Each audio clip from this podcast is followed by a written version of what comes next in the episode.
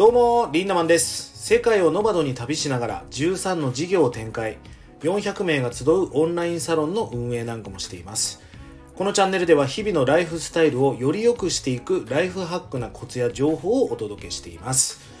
いや皆さん数日前にね地震があったみたいですが大丈夫でしたか、まあ、僕はあのその時ね大分県にいました。まあ日本っていう国はね、北海道も沖縄も今揺れてますからどこにいても断層に乗ってるわけですよね、まあ、だから地震大国と言われているわけですが最近なんか目を凝らしてみると記事とかねあと番組で地震関連のなんか多くないですか？NHK とかでも。もし関東大震災が来たらどうなるんだとかね。南海トラフがどうなんだとか。まあ、南海トラフって熊本県から名古屋ぐらいまでずっとこう斜めに走っていますからもうあそこが揺れたらもう本当にどこが安全かなんてわからないですよね。まあ、僕は個人的にえーと、少なくとも4日分ぐらいの最低は備蓄をしておくってことが重要だと思うんですよね。例えばその地震が来て命は大丈夫かもしれないですよ。だけどやっぱりその食べ物とか飲み物っていうのはやっぱり最低限必要なのでえー、と4日分ぐらいの家族4日分ぐらいの備蓄をしとくっていうことをぜひお勧めしております、えー、今日のテーマはですねすぐに能力を自分のものにするために大切なことということをお話していきたいと思います。皆さんの周りでこんな人いませんか？すごい知識があってなんか何でも知ってる人。物知りだな雑学王だな。何を聞いても答えてくれるな。まあ僕結構そう言われるタイプなんですね。でなんでそう見えるかなんです。だって人間なんか同じ24時間しかないわけだしそんなに個体差がないはずなんだけどでもやっぱりクイズ番組見ていてもそういう成功者を見ていても知識って広いじゃないですか。でもちろん勉強してるっていうのもあるんですが僕はねちょっと違うところにポイントがあるんじゃないかなと思うんです。今日はこの辺りをちょっと深掘りしていきたいなと思います。まずねキュレーション能力が非常に高いです。キュレーションっていうのはまあ情報を集めるっていうね、まあ、例えばその絵のコレクターなんかはキュレーターって言いますけどバンクシーを日本でやりたいから世界中の絵をキュレーションする。まあもともとそうやって使っていましたが最近ではその情報を集める。例えばニュースから何か情報を引っ張ってきたり安いねカメデジカメの買い方を引っ張ってきたり。まあそういう方たちをキュレーターって言いますがキュレーション能力が高いんですよね。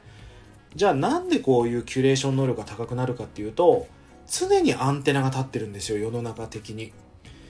情報に対するまずアンテナがビーンと立ってます。うん電車に乗っていると中吊り広告を見ていますし街も歩きながら看板を見ていたり例えばお店のロゴを見ていたり人が普通の人が見てないところを見てますよね。そしてアンテナが立ってるだけではなくアンテナが錆びてたら意味がないんでアンテナの感度が非常に高いということです。同じ景色をみんなが見てるんだけど見えてるポイントが違うわけです。例えば皆さんローソンの看板の真ん中に何のマークがあるか思い出してみてください。1日1回ぐらいローソン見てますよね。さあ何だと思いますか？これね会場とかで質問すると牛乳瓶とか牛乳パックっていう人が多いんですね。惜しいんです。実は牛乳缶が入っています。あのハイジでペーターが回している大きな牛乳の缶ですよ。あれがローソンの真ん中に入ってるんです。じゃあ毎日見てるのになぜ見えないかですよね。これをスコトーマって言います。スコトーマっていうのは日本語で盲点のことを指すんだけど例えば自分が妊婦になると街中妊婦に見えてしまったり自分が例えばワゴン R を買うとこんなにワゴン R って走ってたっけみたいな、えー、ニーハイのブーツを履き始めるとみんなニーハイブーツ履いてんなとか、えー、ベビーカーを買ったら街中ベビーカーに見えたり。要は最近流行ってるなではなく目に入ってなかったわけですよ。つまりローソンの看板に目が行く人はロゴを作る人とかデザイナーとか店舗クリエイターとかそういう人たちは常にアンテナが立って感度が高くなっているわけです。こうやって盲点っていう自分にとっていらない情報は僕たちはブラインドを下ろして隠してるわけですよね。例えばお金が欲しいって思ってると何が起きるかっていうとお金が欲しいだとお金が稼げる情報は入ってきません。だって5円だってお金だし100円だってお金だから。でも例えば1億円っていう資金が必要だ。自分の夢を叶えるために。そうするとスコトーマが開きますね。1億円稼げる情報に対してアンテナが立つのであのおじさんなんか嫌いだけど1億円持ってる。ね稼げる情報知ってるかもしれないとか。今まで求人しか誌しか見てなかったのに経済新聞見たりとかね。要はスコトームが開くことによって情報の入ってくるソースが変わってくるってことです。大切なこと。まずね情報を常に取っているかどうかなんです。もうねやっぱり情報常に入れてますね。うんなんか普通の情報番組見ててもお笑いの番組を見ていても例えば深夜のテレビショッピングを見ていてもね見てるポイントが違うんで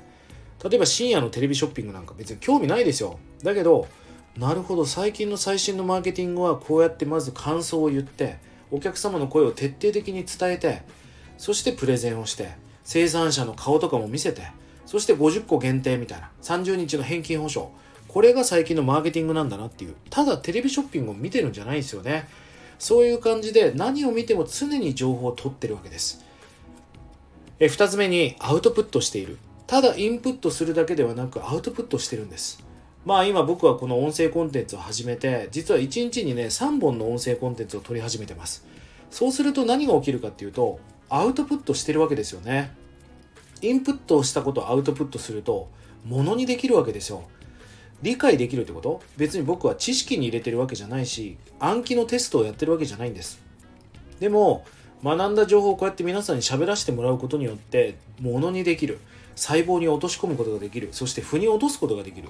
アウトプットをするからこそインプットできるんですよね、えー、3つ目はスキルに変えている。ただ知識オタクではありません。それをものにして何だったらそれをスキルに変えていると。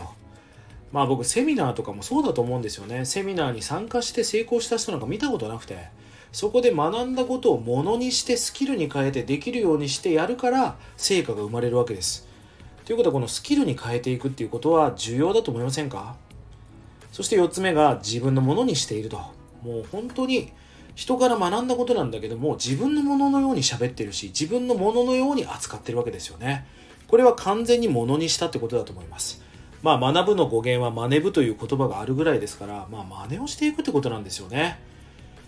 まあ要は知識が高い人たちがそういうことになってるんじゃないんですよ。要はこんな今話したねこの4つの要素が要は自分の能力をねものにしていく人たちが持ってる能力の一つだと思うんです。例えば新しいアプリが出ますよね。そうするとね大体そういう人たちはすぐ使いこなせます。要はもういろんなアプリをすぐ検証してるんで大体設定ボタンにこういうのが入ってるよなとかああこれ課金しないと広告外れないんだとか、えー、この右上のハンバーガーメニューを押すとこういうメニューが出てくるんだとか質問は大体ここに、えー、ここから辿っていけばお問い合わせフォームが出てくるよねと。要はアプリを扱うことによってアプリの UI 見た目とかそういう設計みたいなものまで分かってくるんでなんとなくすぐ直感的に触れるようになりますよね。あとは例えばクラブハウスとか新しいディスポみたいな SNS が出てもああなんとなくこういうことかとかね。じゃあ世の中的に動画編集がもし流行ってきたら動画編集だってなんとなくすぐものにできるし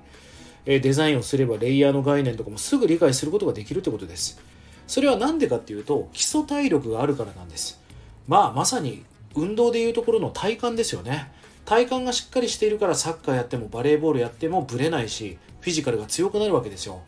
この基礎体力っていうのは紛れもなくいろんなものをチャレンジしている。そして経験値が高い。そして見てる視点が違う視座が高いってことですよね。この辺りがすごく重要なことだと思いますから是非皆さんも能力を自分のものにするために大切なことは情報を常に取っているアウトプットしているスキルに変えている自分のものにしているということをね念頭にぜひ役立てていってほしいなと思います。ぜひそのためにね経験値を積み上げていってください、えー、そしてねこのスタイフを始めました。ちょっと毎日投稿できるだけやってみようと思っているんですがぜひねフォローしてください。あのー、毎日ね情報というかニュースじゃないんですねこれは。どちらかというと学びですよね。価値観とか判断基準とか何を大切にしていけばいいのか、まあ、これをある意味すり込んでいく自分の体の細胞の中に叩き込んでいくっていうことがすごく大事だと思うんですね。是非、えー、フォローしてください。そしてね皆さんからのコメント本当に嬉しいですね。僕はもう寂しがり屋のうさぎ年ちゃんなんで皆さんから頑張ってくださいとか最高でしたって言われれば言われるほどありがとうございます。もっと頑張らせていただきますって気持ちになりますから是非えー、コメントなんかもお待ちしております。えー、今日もライフハックな一日をリンダマンでした。バイバーイ。